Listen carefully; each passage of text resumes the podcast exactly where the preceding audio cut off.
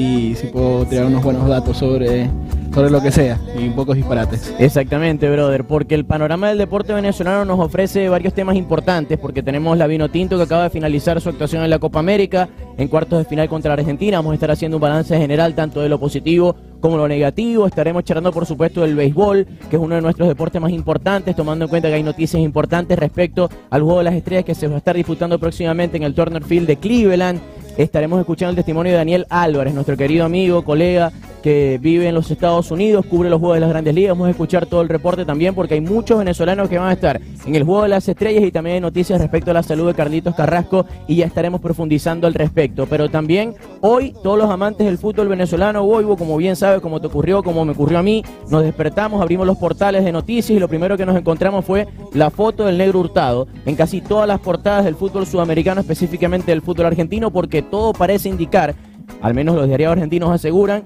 que va a pasar de gimnasia a Boca por 5 millones de dólares. Un paso que sería sumamente importante en su carrera, ¿no te parece? Totalmente. En realidad, ya han Hurtado sorprendió que no fuera a la Copa América. Eh, venía sonando mucho en el mercado que lo merecía, merecía lo, lo, merecía, teniendo en cuenta de que Aristigueta no jugó ni un solo segundo. Eh, Hurtado venía sonando para varios equipos de Europa y también para, para, Boca, pero sin mucho, sin nada, nada muy concreto. Y amanecimos con, además de otras cosas, amanecimos con la portada por todos lados de, de Hurtado en Boca y bueno, para la selección está buenísimo, para él esperemos que consiga minutos, pero de entrada es una buena noticia para el fútbol venezolano, sin duda. Seguro que sí. Según las fuentes que yo estuve tocando para saber un poquito más del tema Hurtado, Muchos equipos de la Bundesliga estaban buscándolo, muchos equipos de Italia también lo estaban buscando. Sin embargo, Boca fue el que hizo la primera oferta, pero parece que hay unos grises en cuanto a la transacción por el tema del representante, por el tema del entorno de Hurtado en Argentina. Ya declaran que Hurtado es jugador de Boca, sin embargo me da la sensación de que puede haber un poquito más de tela que cortar en los siguientes días respecto a la confirmación de aquella noticia. Sin lugar a dudas sería súper importante un crecimiento estratosférico para un jugador que en el Deportivo Táchira en Venezuela en su último año no jugó, llegó a gimnasia, Boivo y uno se daba cuenta en las calles el respeto que se ganó Jan Hurtado a partir de sus goles, de su temperamento, de su carácter para sus cortos 20, 21 años que tiene. Sí, Hurtado y también lo que, lo que, lo que veníamos hablando era que la afición de gimnasia lo, lo acogió muchísimo, le encantaba. Sí, señor. La gente en las barras lo gritaba, salían muchas noticias, era muy apreciado incluso por los mayores periodistas del fútbol argentino y bueno, ya ahora le toca la tarea de meterse en el quizás el equipo más, más mediático de, Sudamérica. Es otra cosa jugar para Boca. Y hay mucha presión. Si, si, logra demostrar ahí, claramente tiene un futuro, un futuro importante. Ahora, me encantó lo que dijiste respecto a Jan Hurtado y su ausencia de la convocatoria de Rafael Dudamel para la Copa América. Todo parece indicar también que era una excelente oportunidad para mandar al ruedo, como dice uno, coloquialmente un jugador que ya había tenido un crecimiento importante en la primera división del fútbol argentino y era la hora de llevarlo a la selección, a la Vino Tinto y no ser titular, porque Salomón Rondón era el titular, el delantero de, área fijo, José Martínez el segundo, pero sí tener algunos minuticos con Jan Hurtado. Sin embargo, uno espera que a partir de las eliminatorias, Jan Hurtado sea un nombre constante en, las, en los llamados de Rafael Dudamel. En breve vamos a estar contactando, después de que escuchemos música con nuestros amigos de Majanta aquí en radiocapital.com.ar. Esto es Panas y Vino Tinto. Vamos a contactar a Manu Suraki, que es un periodista partidario de gimnasia, para que nos cuente la intrahistoria, la postura de gimnasia, considerando que, como mencionaba anteriormente, hay algunos grises en el camino respecto a lo que puede ser la confirmación de este fichaje. Pero hablando de la Copa América, me gustaría saber, Boivo, cuáles son las conclusiones positivas y negativas que sacas de este proceso de Rafael Dudamel y esa eliminación ante Argentina en cuartos de final después de lo que fue una primera fase espléndida, después del rendimiento de Colombia. Me parece que la Vinotinto fue el mejor equipo de la primera fase respecto a sus expectativas y los resultados que consiguió. Sí, la verdad que la diferencia entre cómo se ve la Vinotinto de cara a, las eliminatorias previo a la Copa y ahora son muy distintas. La gente al principio decía que el, el partido de Perú era el más importante, luego hicieron un partido relativamente muy normal. Yo creo que fue el más flojo de los tres partidos de la primera fase. La segunda, el segundo partido contra Brasil tácticamente fue muy muy bueno, por más que el VAR intervino de forma apropiada, también como nos salvó un par de ocasiones, pero el y Wilker Fariñez, Dios lo guarde. El plante, sí, claro. el, planteo que hicieron fue buenísimo y luego cuando fueron ofensivos 100% personalidad contra Bolivia, creo que fue el mejor partido de la era Dudamel incluso. Ahora, ¿te parece que ese equipo vino tinto que vimos contra Bolivia en la eliminatoria? ¿Se puede plasmar contra distintos rivales o nos tenemos que esperar a la Vinotinto defensiva Dudamel en los partidos de la eliminatoria? Yo creo que, como sigo siempre, con los rivales más fuertes, respetarlos y, ser un poco cuidadosos, sobre todo cuando, se juega de visitante. Cuando es de local, eh, ir por todas, porque al fin y al cabo un estadio lleno se tiene que aprovechar. Pero salvo quizás Brasil, Argentina. Salvo quizás Brasil y Argentina, el resto se le puede jugar de todo tú. Y Uruguay. Bueno, claro, Uruguay, bueno, ya Uruguay se la ha ganado. No te digo Colombia porque Colombia es un partido especial en el cual la Vinotinto se super motiva. No, no, claramente, claramente esos tres que nombraste son en, plantel son superiores, incluso Colombia también tenés muchos jugadores de renombre, pero para sacar puntos en eliminatoria creo que la Vinotinto hoy en día está en posición para sacarle puntos a cualquiera, sea visitante o local. No digo que eso vaya a suceder, pero se vio, se vio el, partido que le hicieron a Brasil, si lo repiten en la eliminatoria, sería, sería un éxito. Incluso creo que tenemos más chances que, que nunca, bueno, salvo Brasil cuando, cuando no estaba el puesto de Brasil, pero la verdad que hicieron cuatro partidos, dos muy buenos, los otros dos no tanto, pero o sea, queda como que bien parado de cara Satisfecha la, la, actuación de, Venezuela. Incluso con Argentina, creo que es primera vez en la historia de que un partido contra Argentina Venezuela estaba, no favorita, pero mucha En cuanto a los pronósticos, estaba casi 60-40, por decirlo de alguna manera. Aquí incluso en Argentina, mucha gente, mis compañeros de trabajo, la gente en la calle decía que, estaba bien difícil. Bueno, claro. después, después eh, el primer tiempo no fue bueno y no se pudieron eh, recuperar, pero pero nada. Ese es un buen tema, ese es un buen detalle, porque todos los futbolistas, sobre todo los pesos pesados, Tomás Rincón, Roberto Rosales, el mismo Salomón Rondón, hasta Luis Manuel Seijas, que había vuelto para la Vinotinto en esta Copa América, destacaron el primer tiempo. No quiero decir destacar de una manera positiva, todo lo contrario, porque fueron autocríticos y dijeron que quizás el escenario lo superó y que se dejaron llevar un poquito por los nervios. Pero bueno, esto forma también parte del deporte, parte del aprendizaje y me da la sensación de que la Vinotinto en esta Copa América, como ya venía ganándose en los últimos años, se ganó un poquito más de respeto y ahora la exigencia va a subir respecto a la Copa América en las eliminatorias porque está claro que el objetivo, el mismo Dudamel lo dijo, es clasificarse al Mundial del 2022. Sí, sin duda, ya está, ya está bueno de, ser la Cenicienta o de pensar que es una sorpresa, ya tiene que competir de, de tú a tú y buscar ese puesto en el Mundial. Claramente hay equipos con mayor plantel, pero Venezuela, aparte que tiene muchas opciones, dentro, dentro de los convocados de Copa América, por fuera, Sergio Córdoba, Jan Hurtado, eh, Botero que volvió a Brasil. Eh, bueno, queda la tarea de buscar unos laterales más fuertes, se vieron medio, medio mal. Y bueno, por ejemplo, en el partido de Brasil, nuestro mejor jugador, o, a quien muchos decimos que nuestro mejor jugador, Wilker, hizo un error un error que no, que no, suele verse. Que no es habitual en él. No es habitual en él, así que creo que estamos bastante bien parados como para conseguir un al menos un puesto en el repechaje de, de la Conmebol. Vamos a ver cómo, cómo viene creciendo el equipo, si sale alguna nueva, alguna nueva novedad, quizás también parte de la cama de la sub-20 que todavía no termina de Claro. Yo me siento contento porque mi sensación general de lo que fue los partidos de la Vinotinto en cuanto al análisis del juego es que esta Vinotinto todavía está lejos de su techo. Es decir, tiene muchísimo para mejorar. Sin embargo, consiguió una idea clara de juego. Lo que me preocupa es que es un equipo que, por sus características de juego, se defiende muy bien, suele ser sólido, sin embargo la defensa es el punto flojo en cuanto a los temas individuales, porque me acuerdo que en los primeros tres partidos de la primera fase, contra Perú, contra Brasil y contra Bolivia, no repetimos zagueros centrales. Y para mí eso expone que hay una falta de alto nivel en esa posesión, algo que no sucede en otros sectores de la cancha, porque por ejemplo en el medio tenemos variantes, más allá de la lesión de Arquímedes Figuera por, por, por la salida de la Copa América, seguíamos teniendo buenas opciones. En el ataque ni hablar con Salomón Rondón, con Joseph, con Aristelleta, dándonos el lujo de dejar por fuera, por ejemplo, a Jan Gurtado, que lo habíamos charlado. Sí, la posición de central creo que ha sido un problema para la selección desde que se retiró el Pokémon Rey y siempre hemos... Con Vizcarrondo allí no medio tuvo una, buena, tuvo una buena copa, pero luego un jugador más del montón quizás, a comparación de, los equipos, pero creo que una de las notas buenas de la, Copa América sin duda fue el partido de Jordan Osorio con, Brasil. Eh, me parece que leí leí por ahí que está siendo tomado, tomado en cuenta con el Porto, va a ser temporada con el Porto y bueno, creo que si él si logra consolidarse como un central en Europa sería increíble para la Vinotinto. Y para las eliminatorias podríamos tener de vuelta el que parecía ser el proyecto de central o el pequeño Pokémon Rey Wilker Ángel que juega en el fútbol de Rusia que no pudo estar en la Copa América también por lesión. También leí Nahuel Ferraresi, también es central y también está con la sub-23 del, del City.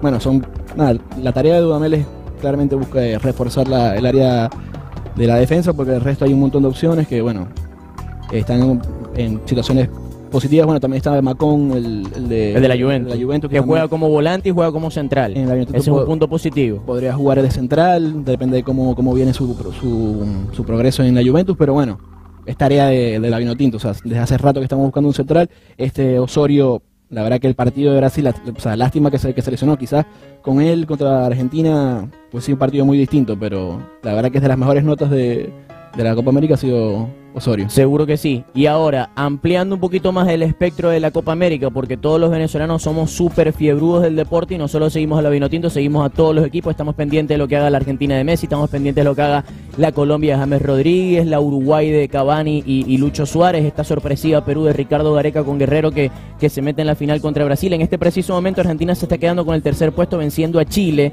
Messi fue expulsado al igual que Gary Medel, pero me gustaría saber tu opinión, Boivo, y también la de todos los que pueden escucharnos a través de Radio Capital y arroba panas y vino tinto, sobre la sensación general de esta Copa América. ¿Te parece que, que Brasil es la gran candidata, lógicamente, como muchos pensamos? ¿Perú puede dar la sorpresa en la final o, es algo que, que le compete a Brasil solamente ocuparse de, la final? Eh, Yo creo que, bueno, lo- levantarse luego de un 5 a 0 contra, contra Brasil esto es mérito de, de los jugadores, pero más que todo de, de, de Gareca.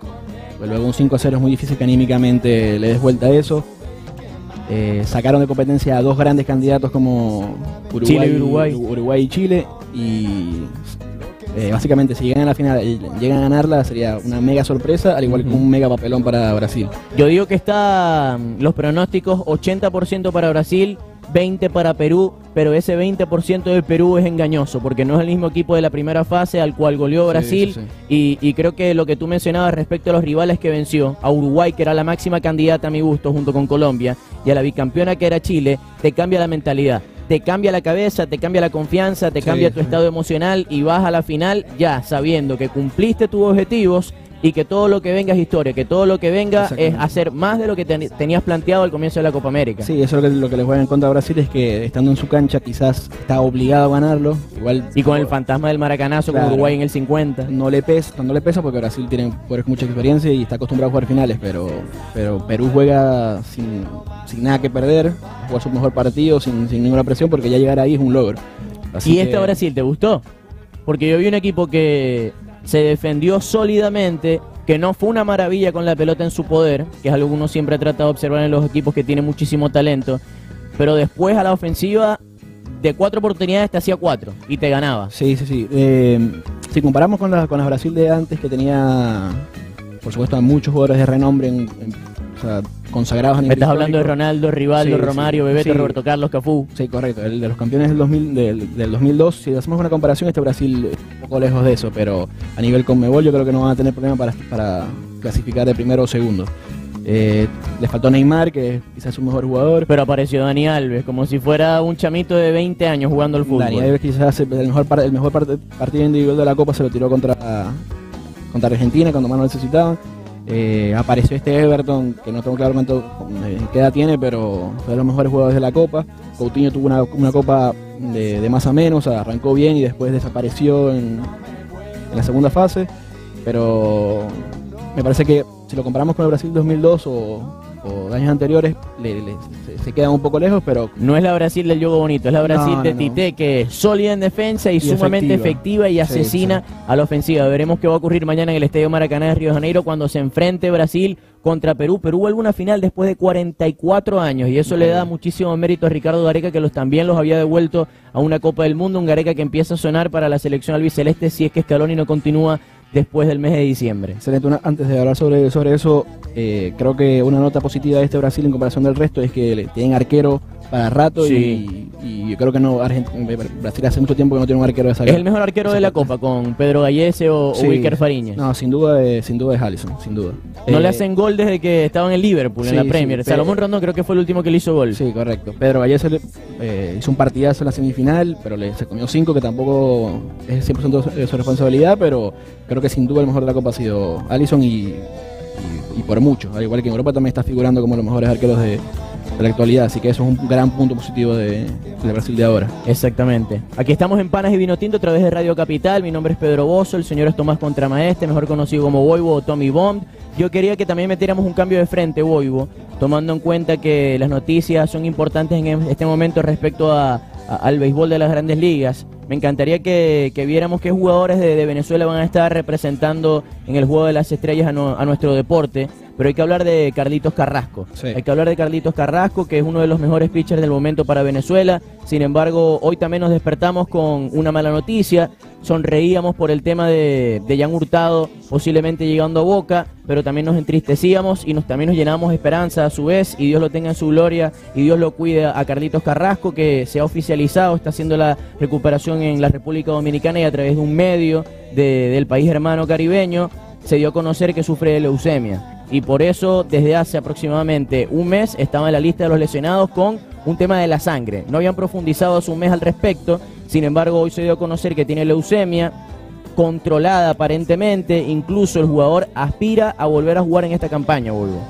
Sí, la verdad que la noticia fue terrible, nos, levantamos en el grupo de, del, del Fantasy de Béisbol que tenemos, apareció eso como primero, fue una terrible noticia, luego fuimos conversando y enterándonos de que, de que las expectativas, por más que la enfermedad sea de por sí grave, son positivas. Él piensa que puede lanzar de nuevo este año. Así que hay que seguirle el monitoreo. Eh, creo que Cleveland le dio un contrato nuevo a, principio de año, así que cuentan con él y creo que mm, a nivel médico, a nivel de recuperación va a estar en las mejores manos con un equipo de grandes ligas. Así que nada, desearle lo mejor y claramente es uno de los grandes talentos que tenía Venezuela en el picheo, que no... en este momento no estamos en un momento de, bonanza. No, Son, demasiados. está Germán Márquez, está Carlitos Carrasco precisamente ahorita como los referentes, tomando en cuenta que Félix Hernández sigue lesionado y que en los últimos años no ha podido rendir al nivel del king que uno que uno estaba acostumbrado. Hace mucho tiempo que no. También está este Martín Pérez en Minnesota, hace una, una temporada... El zurdito. una temporada buena. Está Aníbal Sánchez que está repuntando desde, un mar inicio, tiene como cinco victorias seguidas en los últimos dos en Washington. Eh, pero poco más. Bueno, Felipe Bajes, que nos enteramos ahora que va para el, para el Juego de las Estrellas, es, también es, una, es, uno de los mejores jugadores venezolanos que tenemos ahora. Pero, pero sí, no, no tenemos demasiados como, como en un momento.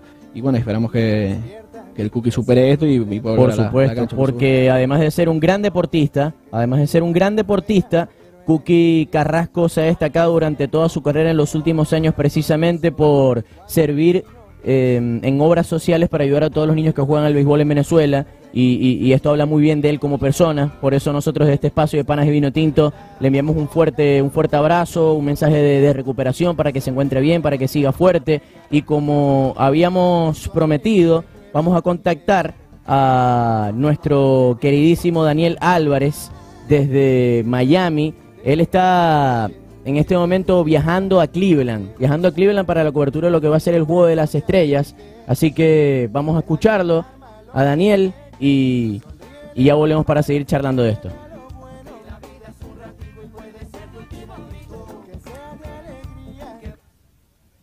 Un saludo a ti, a toda tu, audiencia de panas y vino tinto. Eh, Saludos Pedro, te envío un saludo a ti a toda tu, audiencia de panas y vino tinto. Eh, un gusto estar aquí conversando con ustedes. Y sí, en un fin de semana que está cargado muchísimo fútbol, por supuesto, eh, por los eventos que ya conocemos, Copa América, Copa Oro, eh, el Mundial Femenino. También, una vez que pasa esto, está el béisbol de grandes ligas y uno de sus principales eventos, de hecho el único en el que vemos juntas a todas las, estrellas del, del, béisbol en el Juego de las Estrellas, por supuesto, que este año se va a disputar en el Progressive Field de Cleveland, en Ohio. Eh, la casa de los indios de Cleveland. Eh, y bueno, por supuesto hay, hay muchísima emoción porque siempre es un juego que llama muchísimo la atención por los que van a participar, eh, por el chance único de ver a tantas figuras juntas y por supuesto también por el derby de cuadrangulares que se va a disputar este día, este día lunes y que si bien no son grandes nombres, a pesar de tener ahí al actual novato del año de la Liga Nacional, al actual jugador más valioso de la Liga Nacional, al posible novato del año de esta temporada como Pete Alonso o a otro posible MVP como, como Josh Bell y por supuesto al gran prospecto de todo el béisbol de grandes ligas, Vladimir Guerrero Jr., eh, se sabe que, va a ser un gran espectáculo, a pesar de que, de que no hayan tantos eh, grandes nombres, eh, que creo que no hacen falta. Lo que hace falta realmente es que haya jugadores de muchísimo talento, de muchísima fuerza, con un buen swing, y esto es lo que vamos a ver en el Home Run Derby el, día, el día lunes. Tanto así que diferentes casas de apuestas tienen a candidatos distintos, pasando por, Bell, por Josh Bell, Christian Yelich, Jock Peterson, Alex Bregman, Ronald Acuña Jr., Pete Alonso, en fin, casi cada uno de los, de los candidatos tiene eh, algo por qué, por qué pelear y por qué decir, bueno, eh, puedo, puedo ganar este evento. Hablando de los venezolanos, por supuesto Ronald Acuña va a estar participando en esta, en esta competición, como ya lo habíamos anunciado, y va a estar también como titular en la Liga Nacional, va a estar entre los tres jardineros.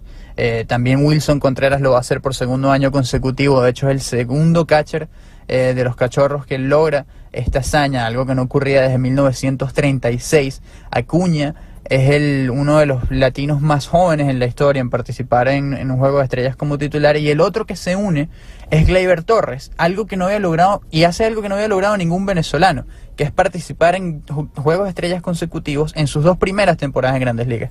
Ni Aparicio, ni Cabrera, ni Andrés Galarraga, Johan Santana, ninguna de las grandes figuras de Venezuela ha podido lograr algo como lo que hizo Gleyber Torres, eh, que entra como, como sustituto en el roster de la Liga Americana, algo que quizás fue un poco injusto, pero eso habla de que si, si bien Gleyber no había quedado en el roster inicial, eso habla muy bien de, cómo están conformados los, los, equipos, porque hay muchísimo talento y es algo que estamos viendo en el béisbol de hoy en día, una gran generación cargada de muchísimo talento. Eh, unos realmente unos atletas de, verdad y eso es lo que lo que más llama la atención de, este gran evento sin duda. Y hablando de Cleveland hay una mala una mala noticia eh, también con un venezolano y es el caso de Carlos Cuqui, Carrasco que fue diagnosticado de leucemia. Sabemos que desde finales de mayo no ha estado lanzando con el equipo de los indios de Cleveland se había sentido un poco mal se le hicieron varios exámenes en distintas ciudades en distintas zonas y se determinó que, que padece leucemia Afortunadamente comenta Carrasco que eh, esto fue en una entrevista para el canal CDN 37 en la República Dominicana, que es donde se está tratando Carrasco, dice que la tiene controlada y que él espera reintegrarse los indios de Cleveland a finales de este mismo mes de julio. Así que habrá que esperar a ver qué, ocurre con el cookie. Y por supuesto, toda Venezuela, el béisbol de grandes ligas eh, y el mundo pendiente de lo que pase con este gran venezolano, que por experiencia propia, Carlos, eh, Pedro, perdón, puedo decir que Carlos es uno de las mejores personas que hay en todo el béisbol, un hombre que siempre está muy atento con la prensa, con los fanáticos, con cualquiera que se le acerque, hace obras de caridad para ayudar a gente en Venezuela, sobre todo a los niños, eh, dándoles útiles escolares, eh, becas para que puedan estudiar, porque él, habla de que lo principal para él es que tengan educación y lo hace no solamente en Venezuela, sino en Estados Unidos también, ayudando a niños venezolanos y a niños latinos. Así que me parece muy importante que estemos todos pendientes y, orando por, por, la salud de Carlos Carrasco, que como él dice, afortunadamente la tiene controlada y le toca seguir los pasos de Andrés Galarraga, de Mike Lowell de John Lester, de Jamie Santayón, de Adam Otavino, de tantos grandes nombres que han eh, superado el cáncer y han eh, vuelto al mejor béisbol del mundo. Con esto me despido, estaré eh, desde el Progressive Field de Cleveland en toda esta, esta semana, así que bueno, pendientes de las redes de El Extra Base, arroba El Extra Base en Instagram y Twitter para que sigan toda nuestra nuestra cobertura y no se pierdan ningún, en ningún detalle. Te mando un saludo y un abrazo de vuelta, Pedro, a ti y a toda tu audiencia. Muchas gracias, Daniel. Te mando un fuerte abrazo, el agradecimiento porque estés aquí presente en Panas de Vino Tinto y te deseamos todo el éxito del mundo en esa cobertura del Juego de las Estrellas. Una oportunidad de verdad impresionante que tienes a nivel periodístico, a nivel personal. Y al igual que Daniel, nosotros en Panas y Vino Tinto enviamos también ese mensaje de, esperanza y de fortaleza para, para el Cookie Carrasco para que se recupere. Primero que supere ese obstáculo que se le presenta en la vida y después volver a lo que le gusta, que es lanzar y ponchar a la mayoría de los bateadores del béisbol de las grandes ligas. Tomás, ahora para finalizar el tema de béisbol, y ya Daniel nos daba como el centro para empezar a charlar de esto. El, el Juego de las Estrellas tiene algo muy bonito que tiene que ver con el Festival de los Honrones. ¿Tienes algún favorito por el Festival de los Honrones? Sí, a ver, favorito por supuesto es Pete Alonso, porque es de, los Mets mi equipo, pero pienso que lo va a ganar Yelich. Yelich. Sí, tiene... Que está descosiendo las pelotas en todos los parques. De la, pelota, parece que es un pelotero especial y creo que... Y Josh Bell que además te batea de los dos lados y ha sido como la estrellita que nadie se esperaba en esta temporada de las Grandes Ligas. Sí, da todo, creo que son seis en total, todos tienen chance. de Pederson ya ha competido eh, anteriormente, ya como que va, a ir sin, sin peso. Pita Alonso eh, no sabe no sabe dar hit, solamente es un Así que, pero yo le pongo la ficha a Yelich. Perfecto. Al terminar este tema, vamos con un poquito de musiquita a nuestros amigos de Majante. Un abrazo para Jesús, para Fabi Iragorri, para Jesucito Ferrer, para Chucho. Les mandamos un fuerte abrazo a la gente también de Santo Pimienta, que siempre colabora con nosotros aquí en Panas de Vino Tinto. Así que vamos con un poquito de música. Al regresar, nos metemos de lleno en Panas de Vino Tinto en el tema Jan Hurtado y contactamos a Manu Suraski para que nos cuente la postura de gimnasia, porque parece que hay algunas cositas que no cierran del todo la confirmación para que Hurtado sea nuevo jugador de boca. Música y ya volvemos.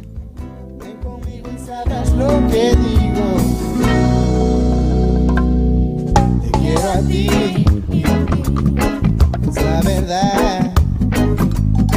Muero por ti. Y ya no quiero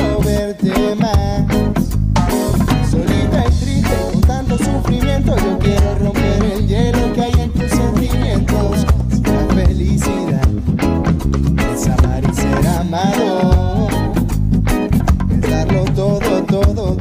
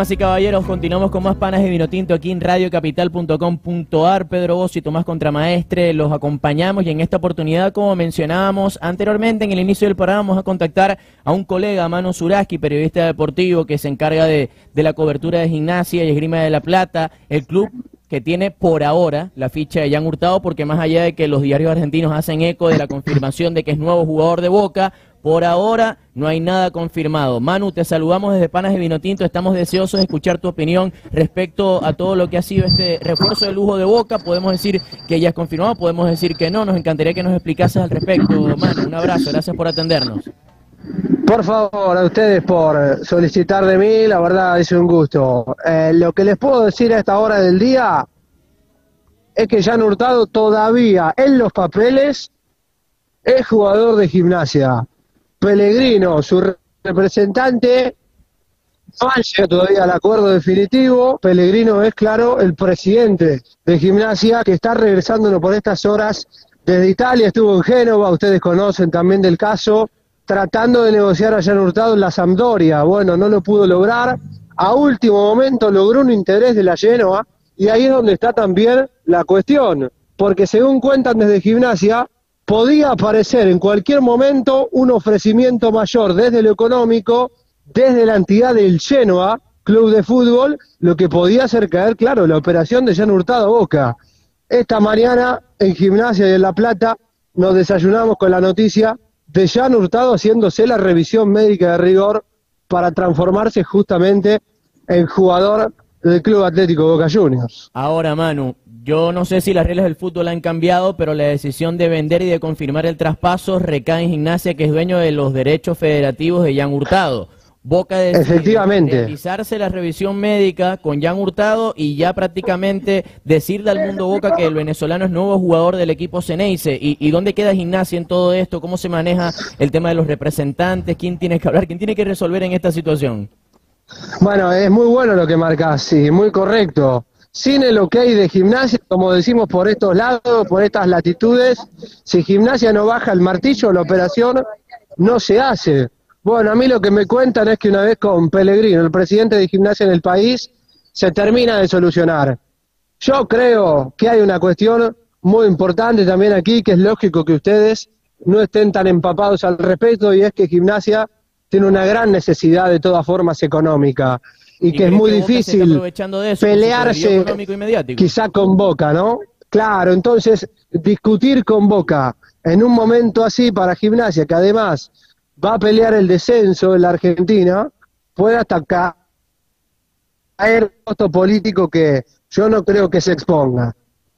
Ok, ok. Y tomando en cuenta eso, ¿cuál sería la salida más sana dentro de esta, dentro de esta situación? ¿Que Gimnasia, de manera casi obligatoria por la presión de Boca, acepte la oferta? O y claro, un consenso.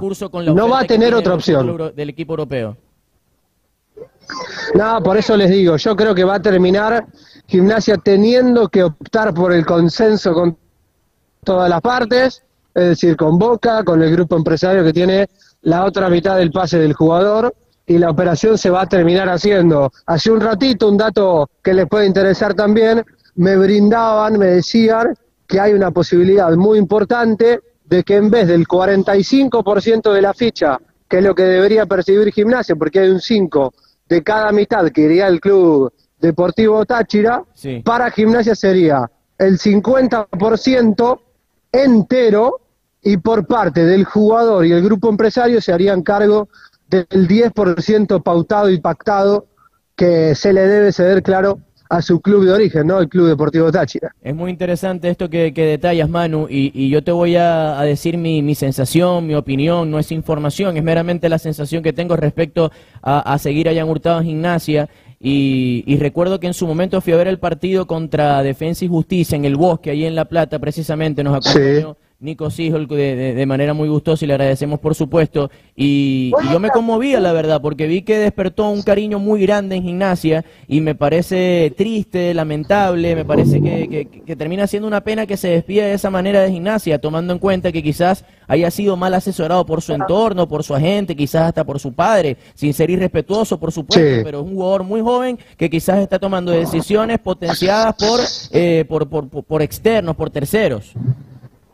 Sí, yo diría eso mismo, ¿no? Porque ya no deja de ser un chico de 19 años recién cumplidos. Hay una cuestión de un entorno muy complejo para él y que hasta donde pueda sería positivo para su carrera que él se pueda desapegar de ello. Bueno, es muy difícil, tiene apenas 19 años, tal y como mencionás, incluso su papá es muy apegado a lo que tiene que ver con el grupo empresario y lo hacen tomar decisiones. Yo no creo que las tome el pobre chico, ¿no? En este caso, bueno, lo cierto, lo concreto, como decías vos también, sí, Hurtado es un chico muy querido por la gente de gimnasia, muy valorado. Desde el primer día Hurtado se metió en el corazón de la gente de gimnasia, valga justamente eh, el juego de palabras y todo esto que estamos mencionando y contando. Eh, Hurtado se mete en el corazón del hincha de gimnasia con aquel gol a Boca, que va a ser seguramente su nuevo equipo, aquel gol sobre la hora en la Copa Argentina que lo deja Gimnasia los cuartos de final justamente de aquella Copa Argentina. Exactamente. Y otra cosita que quería preguntarte antes de, de dejarte libre y no, y no gastar más tu tiempo, Manu querido, tiene que ver con Varguitas. ¿Qué se sabe de, de Varguitas? Estuvo jugando poco en, en el semestre que estuvo en gimnasia, pero también demostró cosas interesantes, un volante de, de recorrido Sí. y vuelta, talentoso con la pelota en los pies. Mira, a título personal me encanta Jesús. Me parece un jugador muy bueno, de muchísima valía. Eh, la verdad es que yo les puedo decir que al entrenador de gimnasia también eh, le gusta mucho Jesús Armando. Vargas. Hablo de, de Darío Ortiz, del indio. La cuestión pasa, lo decías vos, jugó poco por varias cuestiones. Para empezar, Jesús llega con la mi- mitad del torneo ya empezado porque llega tarde con Chan del Sudamericano Sub-20. Luego está toda la cuestión lógica de aclimatarse a la Argentina, a nuestro fútbol. Empezó muy bien su primer partido, que frente Independiente, es la figura excluyente de la cancha, el mejor del campo de juego. Después fue alternando, incluso es titular en el derby de la ciudad en- con los estudiantes, un partido que se termina desnaturalizando, Gimnasia le expulsan a un futbolista a, a los 20 minutos del partido para compensar Jesús, como decimos aquí, paga los platos rotos y es sustituido, y allí termina después en el siguiente partido no siendo titular, empieza a ingresar, y sí, la verdad es que los últimos dos o tres partidos, sobre todo de la Copa Superliga, como mencionaba vos, aquellos partidos frente a defensa, etcétera, allí sí, Jesús terminó jugando poco. Ahora, hoy metido en el equipo suplente, en lo que son los partidos amistosos, en los juegos de pretemporada. Pero yo creo que con el tiempo, con los partidos, Jesús va a volver a tomar relevancia en gimnasia. Es un jugador en el cual, la verdad, como digo, a título personal me gusta mu- mucho y hay esperanzas en él. A mí me parece que tiene que ver con una cuestión también de adaptación. No es el mismo físico que el de Jan Hurtado, que en su caso es de un físico privilegiado. Jesús es un chico jovencito, muy blandito, ¿no? Como decimos también aquí, chiquitito, que se está empezando a armar. Bueno, de eso me tratan que, que se tiene que ver también la, la cuestión de que Vargas haya perdido quizá algo de relevancia en el final, que le ha costado el roce, ¿no? Pero bueno, en los últimos amistosos, la verdad lo he visto bien, le tocó marcar un gol el último miércoles, la última prueba de gimnasia. Va creciendo Jesús Vargas, pero a la larga o a la corta, como les digo, me parece se va a terminar solidificando y va a jugar y va a ser fructífero, seguramente. Esperemos que sea así, seguro que sí, para que se siga queriendo a los venezolanos como escuché aquella tarde, noche en el bosque de La Plata, con tanto cariño que entonaban el venezolano venezolano cuando ya Hurtado corría cada pelota, mano. Agradecemos profundamente tu presencia en Pana Vino Tinto y, y tu ayuda. Bueno, ojalá, ojalá así sea. esclarecer un poquito esta situación de Jan Hurtado, porque como bien sabes, el fútbol venezolano va evolucionando, va dando pasos importantes y que Jan Hurtado salga un equipo ya importante como Gimnasia para recalar en Boca es sumamente relevante en el, en, en el ámbito del deporte venezolano. Así que te agradecemos toda tu ayuda y, y seguramente continuaremos aliados aquí en Panas y Vino Tinto, Manu. Gracias. Claro que sí, fuerte abrazo a las órdenes y muchas gracias por tenerme en cuenta también que siga el crecimiento del fútbol venezolano. Un abrazo. Abrazo de gol, Manu. Manu Zuraski, periodista deportivo partidario de gimnasia y esgrima de la Plata, que nos trata de, de ayudar a entender esta situación que ojalá se selle de manera sana para Jan Hurtado, porque verlo en Boca sería para todos los venezolanos un verdadero orgullo. No digo porque que, que Gimnasia no, no, no, no sea un, un gran club, pero Boca es otra magnitud, un equipo grande, ni hablar si termina saltando a Europa al calcho, que es donde tiene la- las ofertas más importantes, ¿no? Sí, sin duda que un venezolano juegue en Boca es algo histórico por porque primero por, las competiciones que va, que va a lograr y segundo porque llegar a ser el 9 de, de Boca no es una posición que ha sido jugada por, por puros históricos básicamente. Ni hablar de la posibilidad de que salga campeón con Boca Junior, que es la obsesión principal del equipo Ceneice, que tenga ya Hurtado en el plantel y, y como excelente. jugador importante en el equipo de Gustavo Alfaro. Pero volvemos a realizar un cambio de frente porque hay un tema que, si bien no tiene como protagonistas a los venezolanos, es un tema que nosotros que seguimos el deporte y todos los que nos escuchan en Panas Vino Tinto y a través de radiocapital.com.ar siguen, porque desde que se abrió la agencia libre en la NBA, en el mejor baloncesto del mundo, no hemos parado de sorprendernos. Hoy nos despertamos con un bombazo a las 3, 4 de la mañana, hora de Buenos Aires. Nos encontramos con la noticia de que Kawhi Leonard junto con Paul George van a recalar en los Clippers de Los Ángeles. Del otro lado están los Lakers, que ahora tienen Anthony Davis y LeBron James. Boivo, Píntanos un poquito el panorama de la NBA porque han sido tantos los movimientos que uno no sabe qué pensar, si Toronto puede repetir, si Golden State con Curry ahora con DeAngelo Russell pueden hacer algo, si los Clippers, si los Lakers, cuéntanos un poco. Sí, la verdad que, bueno, de entrada cuando arrancó la, agencia libre, eh, se sabía que iba a ser, que iba a, medio moldear el status quo de la liga por los próximos 3-4 años porque había un- una, una disponibilidad, un espacio para el 40% de los, de los roster spots de los equipos. Así que ya de por sí que tantos jugadores estén libres, eso sim- simbolizaba un cambio en la liga. Eh, luego que, que hubiese involucrado tantas estrellas como de KD, eh, Kevin Durant, Clay Thompson, Kawhi Leonard por supuesto, eh, Tobias Harris, Porzingis, Kemba Walker, bueno, eso ya de por sí le, le ponía una emoción particular. Muchas movidas buenas, la verdad que desde que desde que seguimos el deporte desde hace mucho tiempo, donde la tendencia venía siendo armar lo que se conoce como Big Three, que son como los, los mega equipos, arrancando... Tres, cuatro equipos con tres jugadores sumamente poderosos y entre ellos tres, cuatro iba a estar el ganador de la liga. Correcto, primer- el primero que se formó con, con esa con esa Premisa, eh, con, esa, filosofía. quizás fue el de Boston, o sea, obviamente eh, anteriormente sí. Estás hablando de Rondo, Garnett, Paul Pierce. Eh, Rondo era, era, era novato y fue una sorpresa que Ok. figuró bastante. Eran, eran Paul Pierce, que era el jugador franquicia, y trajeron a Kevin Garnett, que era de los mejores jugadores de, del mundo en ese momento, y a, y a Ray Allen, que es un histórico triplero. Luego lo siguió el Big Three de Miami con Chris Bosh y con Dwayne Wade. Luego también lo, él se hizo con.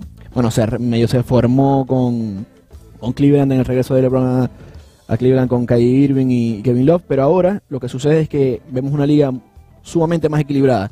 Si bien hay unos 3, 4 equipos de cada conferencia que son claros favoritos para llevarse para llegar a la final o para llegar a, importantes instancias, creo que es la liga más pareja desde, desde hace mucho tiempo.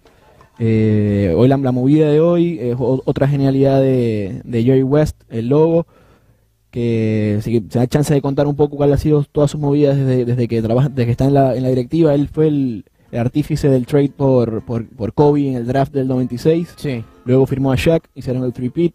Luego se fue, a- luego más adelante se fue a... Ahí era gerente general o presidente, Presidente de operaciones. operaciones Siempre- de Los Ángeles Lakers. Siempre ha sido presidente de operaciones, me parece. Pero Recordemos que Jerry West es el hombre que está en el loguito de la NBA, ¿no? Sí, O sea, correcto. tiene prestaciones y tiene crédito para poder arriesgarse, tomar decisiones y ser alguien importante. Sí, en verdad, desde que, desde que trabaja en la directiva ha sido solamente éxitos. Luego pasó, quizás me, me olvide algunas cosas, pero luego pasó a, a Golden State. e hizo lo que hizo con, lo- con los drafts, agarró a, a Curry en el- con el pick 7, luego Clay Thompson y luego a... O sea, armó la base del equipo posteriormente Sí. campeón con Kerr. Obviamente no solamente él, pero él es la mente maestra detrás de, de- de ese- de esa, de esa dinastía. Luego, en el interín hubo un intento de trade por, por Clay Thompson para, para Minnesota a, a cambio de Kevin Love, que en su momento mucha gente decía que era lo lógico, pero él lo detuvo y pasó lo que pasó. Ganaron, ganaron tres campeonatos en total. Luego firmó a, a Kevin Durant y se fue a, a los Clippers. Y todo el mundo estaba esperando que hicieran una movida así. Y la verdad que los, Clippers, eh, los Clippers pasaron de ser eh, una tercera opción en, la, en la- en la carrera por, por Kawhi Leonard hacer un mega cambio que involucró a otra mega estrella de MVP caliber como, como Paul George. Pero, Bobo, ahí me llama la atención poderosamente el hecho de cómo se desarrolla eso en el ámbito interno de los equipos, de la liga, de las conversaciones, cómo, cómo se genera todo ese cambio. O sea, Kawhi Leonard es agente libre, tiene la posibilidad de fichar por Toronto, que con el equipo con el cual fue campeón y fue MVP en, las últimas, en la última postemporada, en las últimas finales, y escucha las ofertas de todos los equipos, se sienta en la mesa, piensa con su agente, requiere cosas de algún equipo. Por ejemplo, cuando los Clippers sacaron su propuesta, ¿cómo habrá sido la conversación? ¿Qué le dijo Kawhi Leonard a Jerry West en, este, en, en- en ese momento? Tráeme otra estrella, tráeme a Paul George, que si tú traes a Paul George con un cambio, yo firmo los cuatro años que vamos a firmar. Sí, en realidad, en el caso particular de Kawhi Leonard, que como fue el caso de Kevin Durant en la, en la agencia libre hace dos años, eh, son jugadores que, que ponderan tres principales variables. Primero, lo que tiene que ver con su familia, que es el bienestar, la ciudad, eh, donde se sientan a gusto, si crecieron en una ciudad. En caso de, de Leonard es, es de California, así que Los Ángeles siempre fue un objetivo.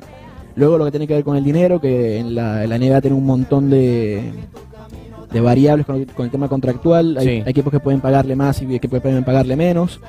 Y tercero, lo que tiene que ver con el legado, eh, que es muy importante para los jugadores, que por eso, por ejemplo... eh, Permanentemente Sí. leo y escucho esas palabras en cada conversación, en cada artículo de baloncesto, el legado, el legado, el legado, porque hay Sí. una fijación tan importante con el legado. Porque la NBA es, eh, o sea, es- toda la NBA se concentra en el storytelling. Desde que desde, desde siempre, cada época es, es- es ma- es marcada por, por dinastías y por jugadores y por cosas así. Este caso también, en caso de Kawhi Leonard, que tenía 28 años y tiene dos títulos de, de campeón, dos MVP de, de finales, dos, dos de- jugador defensivo del año. Tiene un legado inmenso con un futuro por delante inmenso. Así que él, él podía, o sea, él podía controlar el mercado como lo hizo. Él tenía desde siempre tres opciones, que era los Lakers, los Lakers, con LeBron. eh, irse, irse con LeBron y con, y con AD, formar el Big Three más grande, más importante de, la, de, de los últimos 30, 40 años quizás. A nivel- Apostar a Toronto a y tratar de reiterar el éxito. ir a, ir a los Raptors, que lo normal en el deporte también es buscar repetir, repetir el, el- el campeonato, que es lo que, yo, lo que yo pensaba que iba a hacer por un contrato corto, y bueno, se decidió por, por los Clippers, que es un equipo con una directiva liderada por Jerry West, con un dueño que se ve que es uno de los, tipos más excéntricos y, más- y- y- y al mismo tiempo más ricos del mundo, Steve Ballmer, con un coach que... El pelón. Sí, muy loco. con un coach que es como eh, Doc Rivers. Convengamos que es los campeón. Clippers es un equipo que históricamente no es ganador. Precisamente, eso es parte, eso es una, una, una cuarta variable que es eh, Que es una suerte de motivación para Claro, Leonard. Decir, ok, puedo ganar con un equipo que nunca ganó. otra vez, Con Toronto ya lo hizo. otra vez. Entonces eso es parte del legado que, bueno, lo hizo Jordan en su momento, eh, los Bulls tampoco habían ganado, lo hizo también LeBron, entonces como que eso tienen cierto cierta motivación. Pero yo pienso que la movida, además de ser influenciada por Kawhi Leonard, evidentemente estaba buscando, le pidió a los Clippers que buscaran otra estrella, se la sacaron de la chistera, dieron cuatro picks sin protección, uno con protección y dos swaps, más dos jugadores que son sólidos. Shai Shai, Alexander y Danilo Gallinari. Alexander, Alexander es, tremen- es tremendo tremendo armador y Galo que es un tipo que te mete ¿Y tú 18 crees que los. Clippers que jugaron postemporada el año pasado, que jugaron contra Golden State y en su momento los pusieron hasta las cuerdas, seis juegos con un equipo sin tantas estrellas, con una base interesante y con unos jugadores, por ejemplo, Shai, ¿crees que los Clippers en ese momento, la figura de Jerry West, está observando todo de manera sonriente, esperando este desenlace? ¿Es algo que se proyecta a futuro, este tipo de, de movimientos o no? Yo o más pienso- de improvisación y de momento y de saber aprovechar que Kawhi Leonard estaba ahí esperando. No, como te decía, siempre siempre fue un- un- una posibilidad de que, de que los Clippers terminaran con Kawhi Leonard. El, el verdadero valor que se dice en la movida de, de- de- de Clippers es traer a Paul George, porque no es cualquiera. eh. Paul George eh, quedó top 3 en jugador defensivo y top 3 en el MVP, o sea, es- está en la élite del básquet en este momento. Súper completo. Eh, lo, lo complementan un jugador como Patrick Beverly, que es quizás el, el- el quien, quien mejor marca a, a Giannis Antetokounmpo y a, y a Kevin Durant, por ejemplo, son para decir un par de jugadores que son muy difíciles de marcar. Y bueno, con jugadores de rol como, como Lou Williams, el, el mejor sexo hombre de los últimos, de los últimos tres años. Montrezl Harrell, Y ahora se nos armó el clásico de California con los Lakers Eh, y los. Clippers. Sí, el oeste, el oeste va a estar, va a estar o sea, te- o sea, tremendo porque creo que hay por lo menos 8 o 10 equipos que están en condiciones para, para clasificar. Lo- y lo mismo en el este, lo mismo en el este. Eh, al irse, al irse Kawhi Leonard del este, deja abierto un espacio que, Claro. que pensamos que en ese- Sigue que- teniendo Milwaukee. Ahora Filadelfia tiene al Horford, al dominicano. Boston trajo a Kemba Walker. Pero me Correcto. parece que Boston fue uno de los equipos que no se movió de manera inteligente en la agencia libre. Lo que pasa con Boston es que no es que no se movió, sino que te- tenía un proyecto menos, menos, o sea, menos potencial que lo que tuvo el año pasado, luego de hacer, de llegar a siete juegos contra, contra Cleveland. Claro. Eh, la verdad es que Filadelfia después de los Clippers y después ahora los Lakers, porque la verdad que Pelinka, el, el- el presidente del, GM de los, de los Lakers, compuso todo en poco tiempo. Y allá de- cerraron a DeMarcus Cousins hace un ratito nada más. le cerraron a Marcos Cousins por, por, por poco dinero, por poco espacio, que si, que si reviento o, o se acerca al nivel que tenía hace dos años era... Entonces es en los Lakers tenemos a. Cousins, Anthony Davis, que habían jugado juntos en los Pelicans de Nueva Orleans. Tenemos a Rondo, que también los acompañó en esos Correcto. Pelicans. Y LeBron James y Kuzma, un equipo que dejó ir talento, por ejemplo, Alonso Ball, pero que mantiene un fuerte núcleo, ¿no? Sí, sí, los Lakers sin duda también son candidatos a llevarse todo. Creo que incluso en, en Las Vegas las apuestas están de primero o de segundo con los Clippers, pero sin duda son los, los equipos de Los Ángeles son los protagonistas de la, la próxima temporada. Por otro lado, que, que- que quería hablar de Quiero que hables de Brooklyn. en particular eh, el, el mejor equipo o el equipo que mejor se movió a nivel de gerencia fue los Sixers, luego seguido de estos de Los Ángeles, porque se le fueron, se fue Jimmy Butler Sí, a Miami. y se fue JJ Reddick, que son jugadores muy sólidos y con mucha experiencia y lograron, para mí so- sobrepagaron a, a Tobias Harris, un contrato Claro. que se le había ofrecido a Jimmy Butler, pero bueno, Tobias es bueno, y se le dieron a Horford, que le da un montón de Le experiencia. ofrecieron el max contract a Ben Simmons. Correcto, y esa es una jugada que ve- veremos si le salió bien o no. Ok. Pero se trajeron mantiene también, se trajeron, se, se mantiene Embiid, que es una estrella, y se mantiene Simmons, que es una estrella o algo cerca, algo parecido, y se trajeron de Miami una, una pieza muy interesante que es Richardson, eh, Jay Rich, que es un triplero y un defensor bastante sólido. Eh, me decía los Nets, los Nets, Trajeron a Kyrie Irving, trajeron a Kevin Durant y trajeron también a DeAndre Jordan, pero Kevin Sí. Durant aparentemente no va a poder jugar durante toda la próxima temporada. Si es que llega a jugar es en postemporada. ¿Te parece una muy inteligente apostando al futuro, sabiendo que quizás este año juegues postemporada, no llegues a las finales, pero sabiendo que Kevin Durant va a llegar con ganas de revancha y con ganas de demostrar? sí, sin duda es una movida interesante. O sea, creo que cualquier equipo, eh, cualquier, cualquier equipo se podía lanzar ese riesgo de ofrecerle todo, la, todo el max contract a Kevin Durant, porque lo vale, es el mejor jugador de la liga, o lo fue el año pasado, y, y creo que lo hizo bien los Nets. Este año para mí van a ir a playoff, o por, por supuesto, porque cambiaron, hicieron un swap entre, entre D'Lo y, y Irving, y, es- Claro. y es, un, es un upgrade. Van a ir a playoff, van a pelear, no sé cuándo pueden llegar, pero creo que este año es medio para, para- para prepararse cuando, ven- cuando vuelva Kevin Durant e ir por todo. Exactamente. Ya para finalizar entonces, Panas Vino Tinto y este preciso tema de, de la NBA, ¿cuáles son tus dos fichitas de, de quedarse con el primer puesto en cada conferencia, en el este y en el oeste? En el este, Filadelfia, Yo voy con Milwaukee ahí. Repito con Milwaukee. y en el oeste me, me costaría no, no dárselo a, a los Clippers. Yo se lo doy a los Lakers y así tenemos una cena puesta de por medio entonces. Ha sido un placer, Boivo. Muchísimas gracias por venir, brother. Esto ha sido ti. Panas de Vino Tinto en radiocapital.com.ar. Como siempre, venimos con todo para hablar del deporte venezolano. Próximamente se suma Julito Castellano, que está de vacaciones en Santiago de Chile. Le damos un fuerte abrazo y, por supuesto, también a Andreina Pacheco, que hoy tuvo que ocuparse de unos temas laborales. Así que será hasta la próxima en Panas de Vino Tinto, hasta el próximo sábado. Y muchísimas gracias. Hasta la próxima. Chao.